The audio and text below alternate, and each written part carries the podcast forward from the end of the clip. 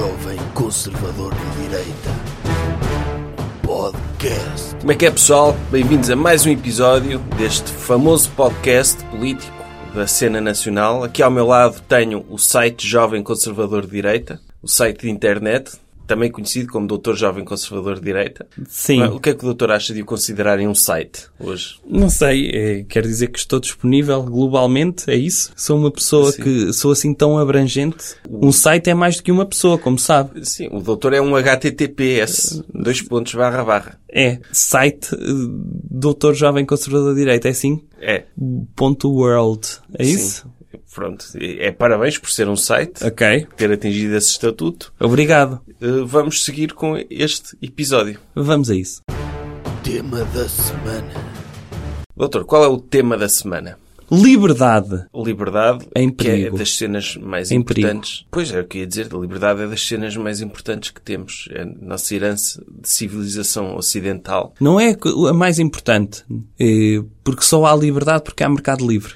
Tem noção disso? É a liberdade de investimentos, acima É. de tudo. É. Sim. Liberdade de transações de mercadorias. E depois, se isso conduzir à liberdade de pessoas, se for Uhum. rentável, podemos ponderar. Mas a liberdade de circulação de bens é- e serviços é o O mais mercado é que define a extensão da liberdade. E, pelo que vemos, a, a liberdade é inesgotável quando o mercado é totalmente livre. Agora, temos dois momentos em que podem colocar em questão a liberdade. Yeah, isto já parece aquele livro de 1984. O senhor vai citar o 1984? Porque é o livro que descreve as cenas todas que vão acontecer. Eu nunca li. Ah, Eu nu- nunca, confesso, nunca, nunca li esse livro porque eu não curto cenas dos anos 80. sim, mas Tipo, eu- eu... li há pouco tempo, porque eu sei que ele, há pouco tempo, é que eu de antes, sempre que ouvia falar do, do 1984, sabia que era escrito pelo Dr. George Orwell, e segundo reza a história, ele era eh, um escardalho. Pois até fui combater para, para o lado errado na Guerra Civil Espanhola. Exatamente. Apesar de ser contra o stalinismo, não é? Não deixava de ser de esquerda. Tinha aquela vertente do Dr. Trotsky. Pronto. Não, era, não deixava de ser de esquerda. Mas pelos vistos, nos anos 80, e sobretudo agora, século XX, ele, pós-mortem, foi beatificado liberal. E então eu voltei a reler, agora que ele já é liberal, Sim, a e iniciativa, percebo. a iniciativa Li- Liberal enviou-lhe uma, uma ficha de inscrição para militante. Certo. Ele agora é liberal. É. Ele agora é contra nacionalizações. É... Aliás, eles mandaram uma mensagem ao túmulo do Dr. George Orwell e disse: O senhor escreveu o 1984, é liberal e não sabia. Pois. E ele é. Ele amochou logo. Amochou logo. Sim, sim, sim. Porque eu, eu não- nunca li esse livro porque eu não curto cenas dos anos 80. Tipo, não curto Bonnie M e disco. E então achava que o livro era sobre isso também. Sobre, o- sobre anos 80 em geral. Acho que é É. uma cena bué parola. Sim. E então nunca tinha lido. Mas agora estou a ver na internet montes de gente a dizer que isto está a ficar como um 1984 por causa do governo. Uhum. E eu dou-lhes razão. Dou-lhes razão. Eu não sei como é que é o, livro, não sei de que é que fala, mas hum, um dia destes pode ser que leia. Nossa, ok. Aliás, não preciso de ler. Se o que está a acontecer hoje em dia, neste momento, é o que se passa em 1984. Basta olhar à sua volta. É olhar à minha volta. O senhor, se quiser fazer o Exame Nacional de Português com base no 1984, basta ler jornais deste ano e, e dá, ou redes sociais. É, isto está feito, não preciso de ler mais. Não, não preciso ler mais nada. E isto é o, o Triunfo dos Porcos, também, é, também descreve bem o que Ou se a Quinta passou. dos Animais, a não é? Quinta dos Animais, sim. E o Homenagem à Catalunha descreve o que se passa na Catalunha. E o, entre a penúria, eh, na penúria entre Paris e Londres, também. É o, Estado Social a avançar e só pessoas na miséria. É, o, o Dr. George Orwell, se calhar, visto que ele previu tão bem Uhum. as cenas que se estão a passar hoje, ele se calhar é um viajante no tempo. Sim. É. É, é, é provável. Ele podia, ele morreu de tuberculose. Hum? Ele podia ter, já que andou a viajar no tempo para saber as cenas que se passam hoje com a geringonça para depois escrever no 1984. Podia ele- ter viajado no tempo também para tomar a vacina, a BCG. Sim, acho que foi uma má opção. Hum, também acho. Que ele ainda hoje era vivo e continuava a escrever cenas que se iam passar a seguir. E, portanto, vamos falar de dois assuntos Sim. que estão interligados, totalmente. Primeiro, um assunto que é agridoce. Eu não concordo com a forma, concordo, também não concordo com o conteúdo, mas concordo de onde partiu, que que é o seguinte. Redes sociais como o YouTube, o Reddit, o Twitch e outros decidiram eliminar páginas, temas, eh, o que quer que seja, tópicos dedicados a supremacistas brancos que dizem eles que promovem discurso de ódio. Por exemplo, cancelaram, apagaram completamente o canal do Dr. Stéphane Molyneux, que era dos meus filósofos preferidos de internet. Aí era? Era. O senhor gostava? Seguia? de filosofia. Tipo, eu curtia a maior parte que ele escrevia. Ele era bué liberal, bué mercado livre. Uhum. Depois às vezes falava sobre frenologia, eu ficava, hum, não. Ok. Ou superioridade gen- genética de certas raças eu, ok, isto, isto tipo é errado e eu não sou racista. Tipo, não ouvi essas partes. Claro. Mas depois tinha partes mesmo muito boas do Dr. Stephen Molyneux. Eu espero que nunca cancelem o Dr. João Miguel Tavares, não é? Porque ele também disse que há culturas superiores a outras. Eu Sim. espero que nunca vejam a página dele. Agora, o que acontece é um princípio péssimo, que é estão a cancelar a liberdade, estão a limitar a liberdade. Mesmo que essa liberdade sirva para tentar li- limitar, ou seja, que transmita informações que tentem limitar a liberdade de outrem. O que interessa aqui é o conceito de liberdade. Oh, doutor, mas nem tudo é mau. Também apagaram montes de cenas de esquerda. Apagaram montes de fóruns do Reddit também de socialistas. Portanto, se nós, para podermos apagar cenas socialistas que não gostamos, temos de apagar algumas cenas de extrema-direita, eu sequer aceito. Sequer eu não me importo de não ouvir os de não ver os vídeos do Dr. Stéphane Molyneux, desde que depois saiba que para esses vídeos serem apagados, outras cenas de esquerda foram apagadas. Isto Eu, não- eu não acho isso muito bem. Porque uma coisa é assim: temos de ter liberdade para podermos dizer o que quisermos. Agora, também temos de ter liberdade para poder limitar aquilo que as pessoas ainda não estão preparadas para ouvir. Por exemplo, o que aconteceu naquele programa da RTP2, As Destemidas. Foi cancelado durante algum tempo, mas foi por razões positivas, que era para as pessoas não ficarem sujeitas a ouvir coisas para as quais não estão preparadas. Sim, é ver crianças a terem de lidar com o facto de haver mulheres que leram Marx. Isso destrói completamente a mente de uma criança. É, é essa fica- doutrinação política, ideológica. Não, isso, isso aí não há liberdade. Porque já estamos a enviesar o conhecimento que estamos a colocar nas crianças. E aqui a ideia é todo, tudo o que se passa na televisão ser inócuo. Ou seja, nada que tenha ideologia que possa enviesar a liberdade das crianças. tipo, o pessoal critica a extrema-direita, mas depois não criticam a extrema-esquerda. É. E extrema-esquerda é isso, é desenhos animados em que mulheres leem Marx. Sim. Não é? Tipo, eu espero que... Quão pernicioso isso é. Não, é, é horrível, é horrível e destrói as mentes das crianças, porque nós queremos que as crianças se tornem jovens saudáveis, como o doutor gato político. Uhum. Assim, pessoas saudáveis, que não tenham nada de errado nelas e que vejam a vida como ela é e, E que não são de direita nem de esquerda. e que não são de direita nem de esquerda, estão no meio. E, e isso é, é o ideal. E é muito perigoso quando se perverte isto. Por isso é que eu, é que eu até concordo com essa cena terem apagado vídeos, canais de- do YouTube. Assim como acho que é chunga estarem a pressionar o Facebook também. É, sobretudo, é, é mau. Agora, há uma lição muito importante aqui a retirar-se, que é, isto devia ser estudado antes e eles deviam falar com políticos, eh, pronto, que tenham bom senso, como eu, o Dr. Nuno Melo, eh, para saber o que é que se pode apagar e o que é que não se pode apagar.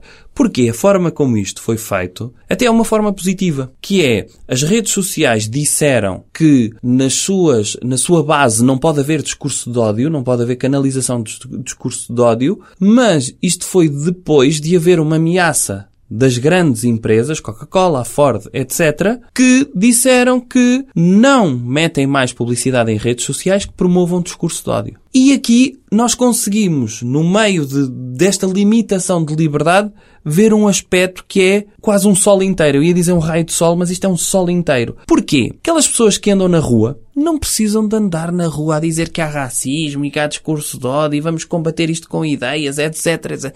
Não. A única coisa que têm de fazer é terem sucesso. Terem sucesso e estarem à frente de uma empresa que tenha muito dinheiro e que pode garantir a sobrevivência de outras empresas. Se a Coca-Cola e a Ford conseguem garantir a sobrevivência de YouTubes e dessas coisas todas porque investem para lá dinheiro em publicidade, etc., de repente, se estancarem esse dinheiro, essa empresa vai ter um trimestre desastroso. E vão rolar cabeças. Claro, no fundo, a, Coca-Cola e a Ford e essas grandes empresas são os novos doutores Nelson Mandelas. Exatamente. Porque, mas mais eficientes ainda. Porque o, erro do Dr. Martin Luther King, quando ele tem aqueles discursos do I a Dream e, Uhum. e, e aquelas, e a marcha sobre Selma e essas coisas, o erro dele foi não ter levado um boné da Coca-Cola. Porque se ele levasse um boné da Coca-Cola, a Coca-Cola via, ok, estão a fazer publicidade, estão a aparecer na televisão com o nosso logotipo, por isso vamos apoiar os direitos civis e vamos pressionar o governo federal americano e os governos estaduais do Alabama para acabar com a segregação. Foi o erro dele, levar um fato genérico sem marcas nenhumas. Não, e foi, foi um erro dele de tentar mudar as mentalidades das pessoas, a apostar numa coisa de, ah, eu gostava que as pessoas evoluíssem, que tivessem uma mentalidade diferente, que mudássemos a cultura, etc. E tentar inspirar pessoas quando a única coisa que podia ter feito era ter feito uma apresentação PowerPoint dentro de um quadro, de- dentro de um- de um- da administração de uma Claro, empresa. se- a Dizer, tentar- eu vou-lhe mostrar, em termos de, de gráficos e em termos de proveitos para os próximos dois trimestres, o quão positivo é o senhor apoiar os direitos civis. E se o CEO visse, olha, se calhar podemos ganhar com isto, vamos apoiá-lo. E eles é que pressionavam diretamente. E Claro. nem, era, nem era preciso ter pessoas na rua. Agora, o que podia acontecer ele chegar a essa reunião e o, e o CEO da BMW ou da Pepsi Uhum. ele dizer, ah, afinal não é rentável, nós temos contra o racismo, vai Pronto. ter de continuar o racismo. Mas pelo menos tentava. Porque é mais fácil convencer 10 pessoas muito influentes de que racismo é errado do que falar para milhões. Uhum. Certo. Porque para milhões a mensagem dispersa-se. Se, se falar só para, o conselho, para os presidentes do Conselho de Administração das empresas mais importantes e os convencer que racismo é errado, as coisas funcionam mais rápido. Por isso é que eu curto agora as marcas, que estão todas a associar ao movimento Black Lives Matter. Porque isso sim, isso sim mostra que as coisas vão mudar. Não é Só aí estar é na rua mudar. a gritar, isso não serve para nada. É, a partir do momento em que as marcas percebem eu tenho de ser contra racismo, as coisas... E é ótimo até para garantir a sobrevivência da nossa propriedade pessoal. Que é, uma pessoa vai na rua, não é? Com o seu Seat Ibiza. De repente apanha uma manifestação de Black Lives Matter e eles vão à internet ver, deixa-me ver se a Seat apoia o nosso movimento. Apoia, não vamos virar este carro. Sim. E, portanto, garantimos a sobrevivência da propriedade pessoal, garantimos que as pessoas começam a respeitar, porque é aí que o racismo acaba por morrer. Quando as cidades ficam intactas e quando as empresas começam a garantir que, calma, não há disseminação de ideias racistas, porque nós não patrocinamos já os sítios onde se pode disseminar ideias racistas. O que não pode acontecer é os governos interferirem nisso. Como é óbvio, esta era a, a última parte do meu discurso, que era uma coisa é ser empresas privadas a resolver todos os problemas sociais do mundo, está mais do que provado, é científico, que é assim que acontece. Aconteceu no tempo da Dra. Margaret Thatcher, em que o mundo todo, e do Dr. Ronald Reagan, em que o mundo era perfeito, praticamente. Os anos 80, o senhor pode não gostar da música, mas em termos económicos, qual é a sua década preferida? 80. Toda a gente, não é? Quantas pessoas vemos na rua com t-shirts do Dr. Ronald Reagan a dizer Revenge of the 80s, não é? Claro, e se não fosse uma década tão boa, também o Dr. George Orwell não a tinha escolhido para escrever o livro que escreveu. Sim, lá está. Sim. É, é- no fundo é epítome de, de todo o liberalismo, não é? Tivemos o Dr. Adam Smith no, no século dele. E no século XX é o Dr. George Orwell. E então, uma coisa é termos empresas privadas a acabarem com problemas sociais, são eles que conseguem. Outra coisa é ter governos de esquerda a tentar acabar com problemas. É um, é um slippery slope. Pelo amor de A Deus. partir do momento em que temos um governo de esquerda, como vai acontecer, a monitorizar discurso de ódio na internet, isso é um primeiro passo para que eles começarmos a meter pessoas em carrinhas e mandá-las para campos de concentração. É, é- É PID. É- A PID era o que fazia. A PID, muita gente não sabe, mas no tempo do Dr. Salazar, a PID monitorizava as redes sociais também. era? Era. Ok. Não havia, era mais fácil. Sim. Na altura, redes sociais era tipo fazer pichagens na parede Uhum. e eles monitorizavam isso. Portanto, o que vai acontecer é exatamente como a PID. É igualzinho. É. O que está a acontecer é igualzinho. Porquê? Nunca poderia ser um governo de esquerda a monitorizar mensagens eh, ou discurso de ódio nas redes sociais. Porque eles apenas vão dizer que é discurso de ódio tudo aquilo com o qual eles não concordam. Ai, mensagens racistas ou xenófobas, etc. E a pergunta é, será que eles vão monitorizar da mesma forma as mensagens odiosas da esquerda quando eles dizem que ah, os ricos têm de pagar impostos, ou eh, agora há racismo estrutural em Portugal, Ou criticar os ou descobrimentos. dizer mal dos descobrimentos. É discurso de ódio equivalente a dizer morte aos judeus. É morte aos portugueses. Morte aos judeus, é, sim. É morte à nossa história, à nossa memória e ao nosso orgulho. Não, não é? pode tipo, ser. Tipo, com que cara é que eu meto os descobrimentos no meu CV agora, como Uhum. responsável pelos descobrimentos, estão a esquerda a denegrir esse feito dos nossos antepassados e que é meu também. É que ainda por cima, se há sítio onde as pessoas podem ser elas próprias, é nas redes sociais. Era o último bastião da liberdade. É verdade que na rua as pessoas não podem ter discurso de ódio umas contra as outras porque é crime. Nas redes sociais não é crime. Dizer coisas que se pensa na rua, mas que a pessoa na rua sabe que é crime. E até agora tinha ali aquela liberdade de poder dizer aquilo que sentia, sabendo que na internet nada é crime. E na internet não há Estados soberanos. Quem manda é os termos e condições do Facebook e do Twitter. Como é óbvio. Se eles me permitem dizer aquilo, as pessoas devem poder dizer. É, Agora, ma- é vamos- mais uma ingerência do governo sobre uma empresa privada. A empresa privada é que tem de ser soberana na gestão dos seus conteúdos. Se dá muitos likes ao Facebook e dá muita atração ter um número crescente, o Facebook tem, tem N pessoas que têm abandonado o Facebook. E de repente, se vemos uma migração de pessoas que permite a ascensão de movimentos populistas, etc, etc, mas dá tráfego à rede, ou seja, torna ainda relevante, é claro que o Facebook não pode aceitar que um governo diga aos seus, aos seus grandes fãs da empresa, não é? É a mesma coisa que uma pessoa eh, começar, eh, um governo chegar ao pé de alguém que tem um iPhone e diz, o senhor não pode ter um iPhone porque o Siri diz que, ah, eu morto aos pretos. Não pode ser. Sim, ele deve poder ter direito a isso, até porque temos a primeira emenda da nossa Constituição que indica que temos liberdade de expressão, não é? É a primeira, eu acho que é o artigo 9 É o- da Constituição Portuguesa.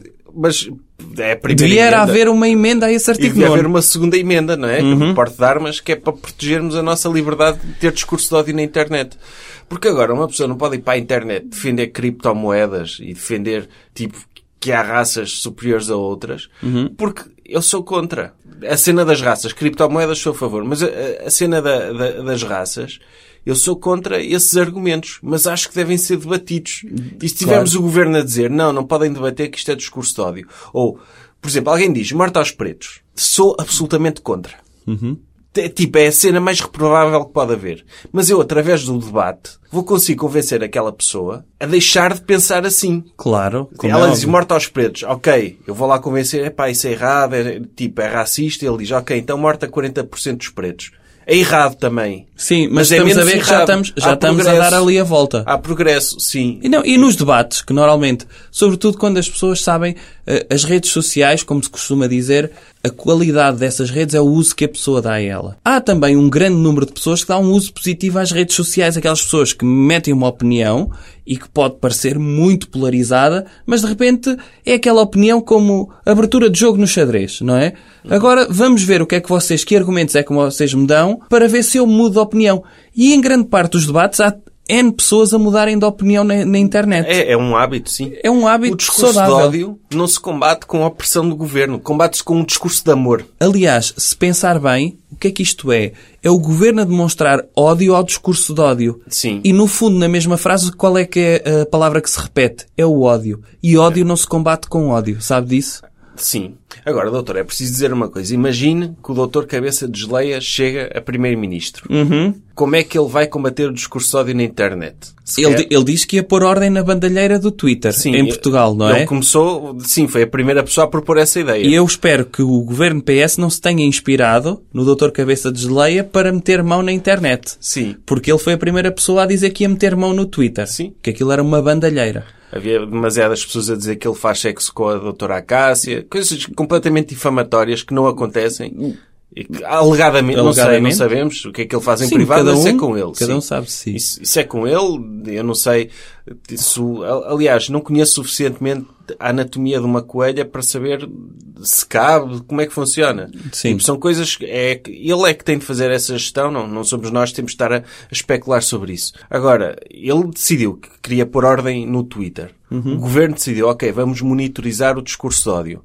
Nem sequer é... A, a polícia já faz esse tipo de trabalho. A questão é o governo ter um departamento que vai fazer um estudo e um levantamento sobre aquilo que acontece ao nível do discurso de ódio.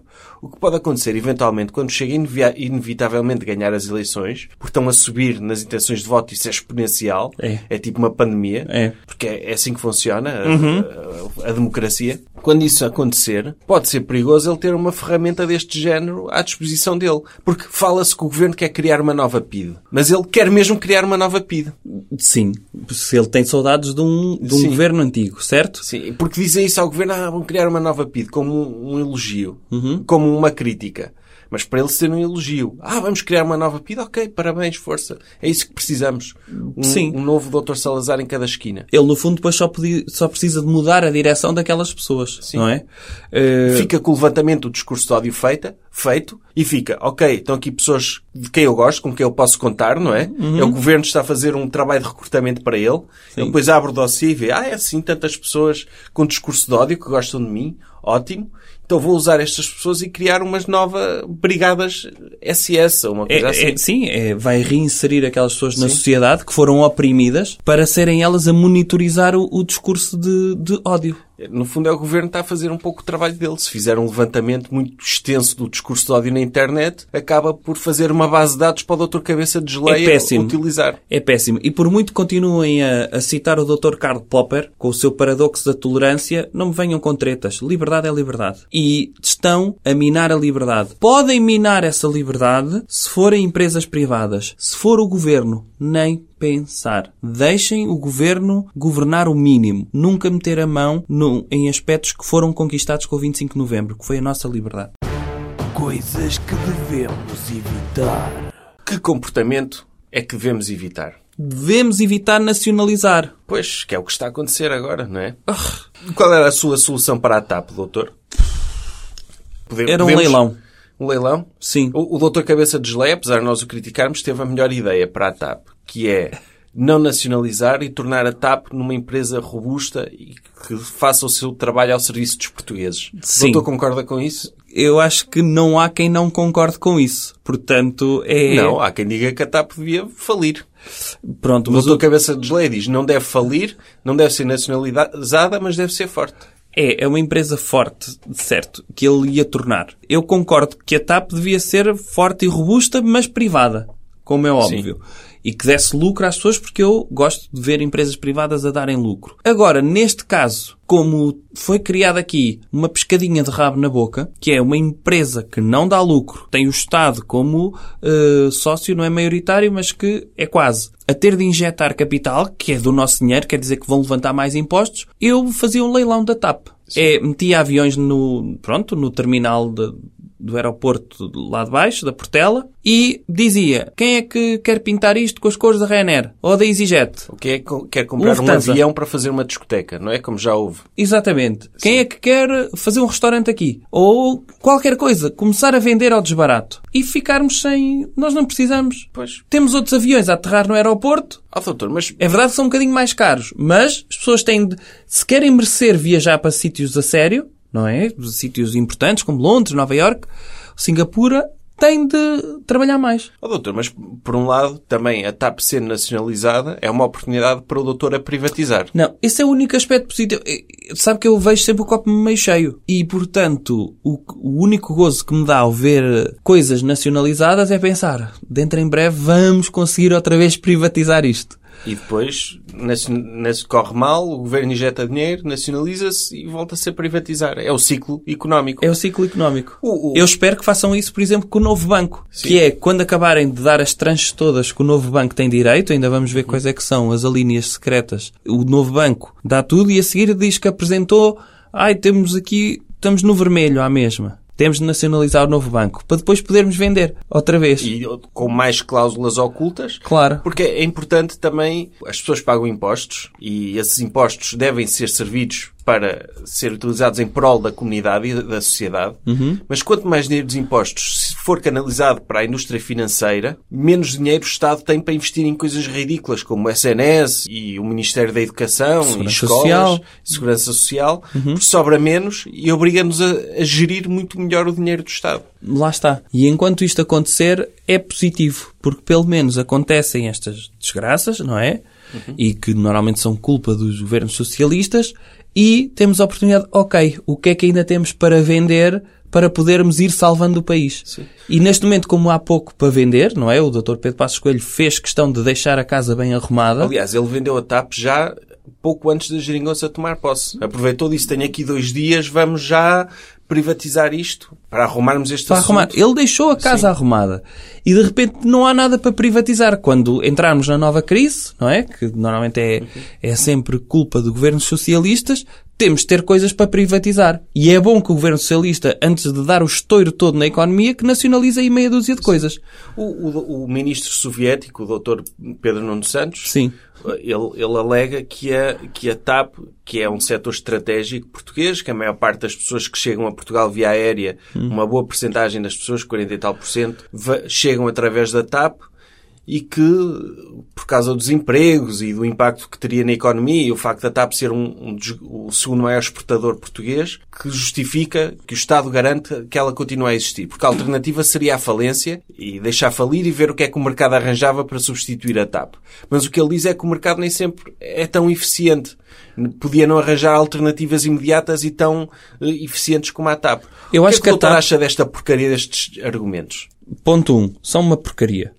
Sim. Ponto 2. Eu compreendo que seja um setor, setor estratégico. Consigo compreender isso. É um setor estratégico, mas só neste sentido.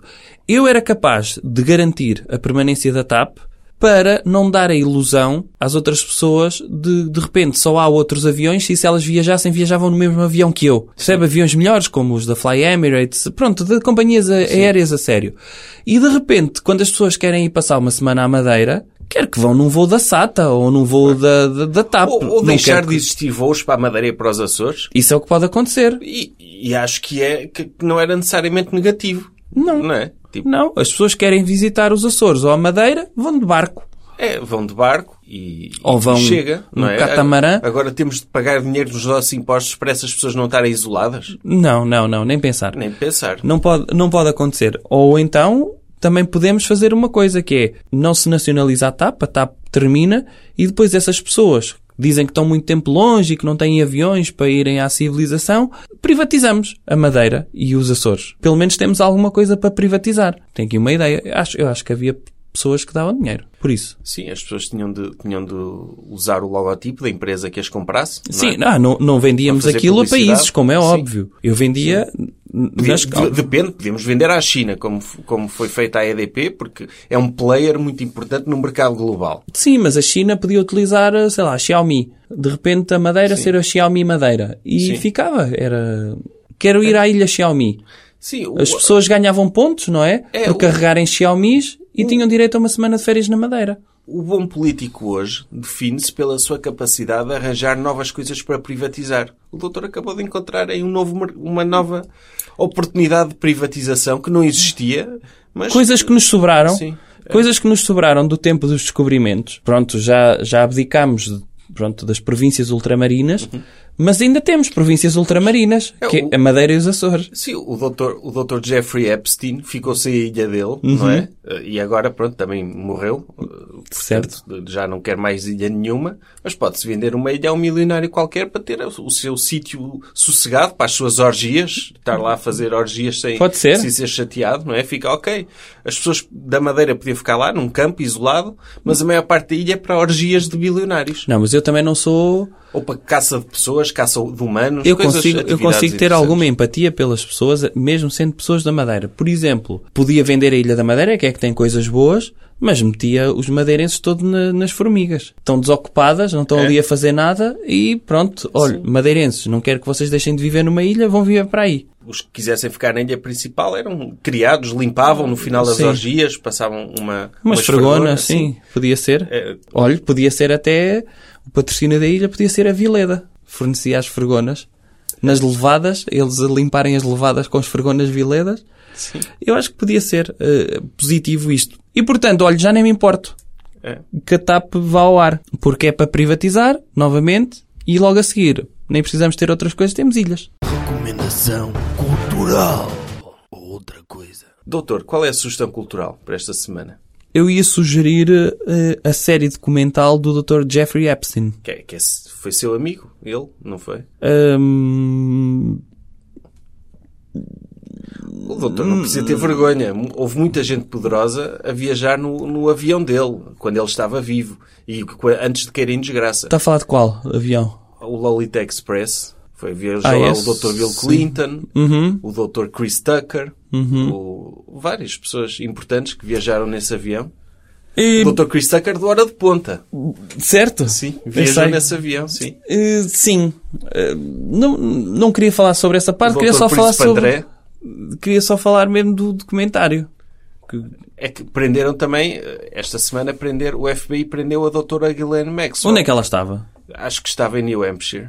Ah, ok. Estava, também é sua amiga ela? Não.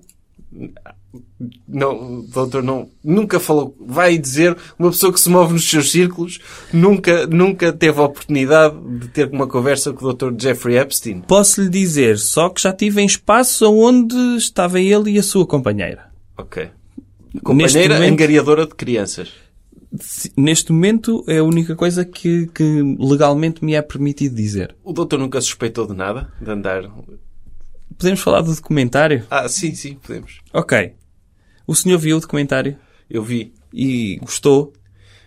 Eu fiquei, tipo, fiquei um bocado perturbado porque, porque uma pessoa vê que uma pessoa é poderosa e tem muito dinheiro. Uhum. E é dramático quando uma pessoa chega a um nível de estatuto tal que já não sabe o que é que há de fazer para se divertir. E então acaba, então se eu começasse a pagar a crianças para me fazerem massagens. Por isso é, é, é, um- no fundo é uma reflexão sobre ter muito sucesso. Porque se ele não fosse um homem de sucesso, se calhar nunca se tinha tornado um predador sexual. E é um drama. Né? Para Ou- quebrar a monotonia. Sim, Ou se calhar é não ter ambição, sabe?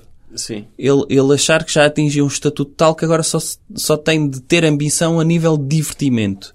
E eu acho que a lição a tirar, porque há ali lições a tirar aos homens de sucesso e às pessoas que têm muito sucesso, que é procurem sempre coisas novas, de superação, mas a nível profissional. Porque se abandonam esse vosso lado profissional, podem cair, porque acontece. São mais, já vi muitas pessoas a caírem nisto. Sim, uma pessoa começa, ok, atingi o topo no mundo da finança, agora vou, vou dedicar-me ao tráfico de menores. É, é, porque uma pessoa, como tem acesso a tudo, o que é legal, pensa, será que é mesmo tudo? Sim. Porque tudo não implica só o que é legal. Implica outras coisas que podem ser ilegais. E pode-se Claro. dar-se esse salto. E é por isso que eu digo sempre às pessoas, há um mundo ainda a explorar a nível profissional. Eh, daí, na parte... Uhum. Foi isso que o doutor disse ao doutor Jeffrey Epstein? Eu, neste momento, eh, É- a única coisa que estou autorizado a dizer é que já tive em alguns sítios, e isso está documentado, está na minha agenda eh, física, em que estive em algumas festas onde ele esteve. O que é que o, o doutor sentiu quando ele se suicidou? Uhum. Ficou triste por ele ou ficou, ok? Eu fico sempre... Eu, eu fiquei, ficou contente pelos seus amigos? eu, eu, eu fiquei logo triste quando ele foi apanhado. Sim. Isso deixou-me triste. Porque é sempre triste ver uma pessoa que estava acima de qualquer suspeita, Sim. eh, uma pessoa que tinha um estatuto incrível, de repente ser apanhado, vê-la ser preso, vê-la ser eh, interrogado. Vê-lo a- a ser forçado a falar para as autoridades do facto de ter um pênis em forma de ovo. Sim, também. Eu não precisava de saber o, o, o, o formato, a forma do, do pênis do Dr. Jeffrey Epstein. eh, e não precisava, não é porque já sabia e porque já tinha visto, não, não é nada disso. Atenção, eu apenas estive em algumas Sim. festas onde ele esteve. E, e portanto, não precisava de, de saber isso, uma Sim, pessoa daquele calibre. dele- mas mostra também o altruísmo do Dr. Jeffrey Epstein. Que ele, ok, fui apanhado, então para não embaraçar ainda mais os meus amigos, vou-me suicidar. Porque é claramente que ele se suicidou. Foi um ato de compaixão. E Sim. acaba por ser, eh, digamos, uma, uma defesa da classe. É. não é? De repente, o que poderá estar ali implícito é que outras pessoas que se movimentavam nos seus círculos e que tinham também muito poder poderiam estar envolvidos nesses esquemas e ele, por forma a garantir que ninguém passava pela vergonha de ser apanhado, sobretudo pessoas que atingiram o estatuto tal, suicida-se. Suicida-se. E é um suicídio claro ali. Sim, é claro, não há dúvidas sobre isso. Isso está, é óbvio. E quem disser o contrário está a alinhar em teorias da conspiração. Como é óbvio. Por exemplo, o Dr. Príncipe André, também um homem acima de qualquer suspeita, que é forçado a dizer numa entrevista que houve uma, uma rapariga, uma menor, que na altura menor, eh, que disse que tinha tido relações sexuais com ele e que ele suava muito, e ele foi forçado a dizer que tinha uma condição de saúde que não suava. Ah, ok. Que não suava. Ou seja, uma pessoa ficar a saber um pormenor íntimo destes da realeza, Não tem precisamos. um príncipe que não sua. Eu não sei como é que ele não sua. É como aos cães, é pela língua. Pode ter queimado. ele Pode quando- ter queimado. Eh, é possível queimar eh, nosso, Não, nossa fonte. Na, na guerra das, das Falklands, ele teve um choque de adrenalina e que deixou de ter a capacidade de suar. Ai, foi. Suou tudo. É o superpoder dele. é não, não Consegue suar. suster o suor. Sim. Ok? Nada mal. Mas Abre a boca e sua. É como aos cães, não é?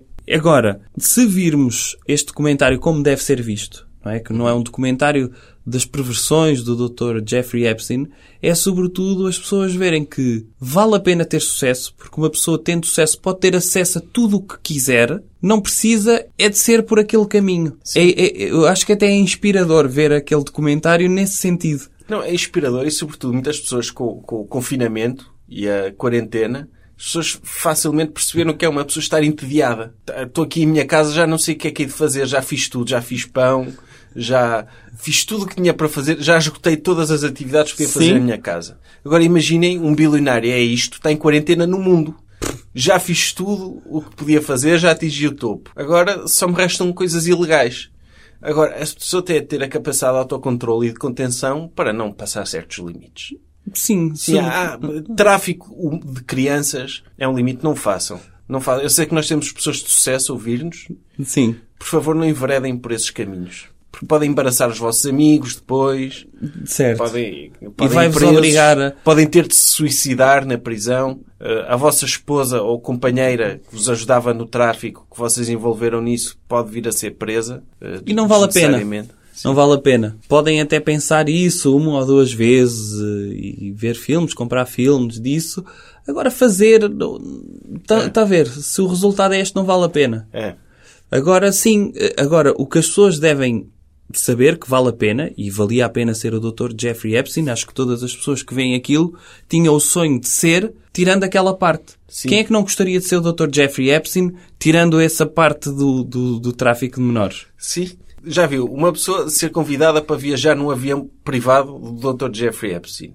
Ah, ele às vezes, há rumores que ele faz coisas com crianças. Ok, mas é, vai de jato privado. Claro. Com o Dr. Bill Clinton, com o Dr. Chris Tucker, um amigo do Dr. Trump, amigo pessoal do Dr. Trump. Uma pessoa vai dizer que não. É, é o que eu digo. Se tirarmos essa parte, quem é que de- nós não gostaria de ser o Dr. Jeffrey Epstein? Sim, O senhor não gostaria? quem, quem me dera. Eu acho que ninguém diria que não a essa pergunta, não é? Quem me dera ser o Dr. Jeffrey Epstein, uma pessoa de sucesso, boa no que faz, nunca tira um curso superior e ainda assim foi convidado para trabalhar num... num para- Super eficiente no seu local de trabalho. Sim, Super inteligente. sim, uma pessoa Quem é que vê- não gostaria de ser? Uma pessoa vê como é que uma pessoa tem tanto sucesso e ainda tem tanto tempo para receber tantas massagens. Eu, eu, eu é? digo-lhe, eu, eu fiquei impressionado com a quantidade de tempo livre que ele tinha e eu até gostava de saber mais da vida dele, não essa parte do tráfico de menores, mas a parte de como é que ele trabalhava mesmo. Porque isso é que me impressiona. Ele tem tanto tempo livre que ele deve ter um método qualquer extraordinário de trabalho. Sim, há quem diga que o negócio dele era de chantagear pessoas de, de sucesso. Pronto, mas era isso que eu gostava. Acho que o foco foi demasiado nessa parte, e eu acho que isso não o define. Eh, devia ser também como é que alguém consegue atingir tal sucesso tendo aquela vida eh, à parte e que tem muito tempo essa vida. Eu queria era à parte como é que ele chega a bilionário em tão pouco tempo e com tão pouco tempo dedicado a ganhar dinheiro durante o dia. É extremamente eficiente. A partir do momento em que já há um comentário sobre a pedofilia do Dr. Jeffrey Epstein, ok, está arrumado esse assunto. Não se fala mais disso. Já sabemos o que é que ele é, o que é que ele fazia. Agora, falta um documentário sobre a parte boa dele, não é? Como ele era com o ser humano, como ele era com os amigos dele, como ele era a trabalhar. falta esse lado bom, o lado positivo. Uma prequela. Porque, é, porque ninguém é só mau. Ninguém, ok, a pedófilo é mau. Mas depois há o lado bom de, Sim. de alguém. Sim. Portanto, eu aconselho vivamente isso porque vão ficar com vontade de ver só o lado bom dele. É, só, só, e fala que uma pessoa que o conheceu de perto, não é? Já estive em festas no mesmo sítio que ele. É verdade. Tá, despeça-se lá das pessoas. Bem, eh, é mais um episódio do site Doutor Jovem Conservador de Direita. Até para a semana. Até para a semana. Jovem Conservador de Direita. Podcast.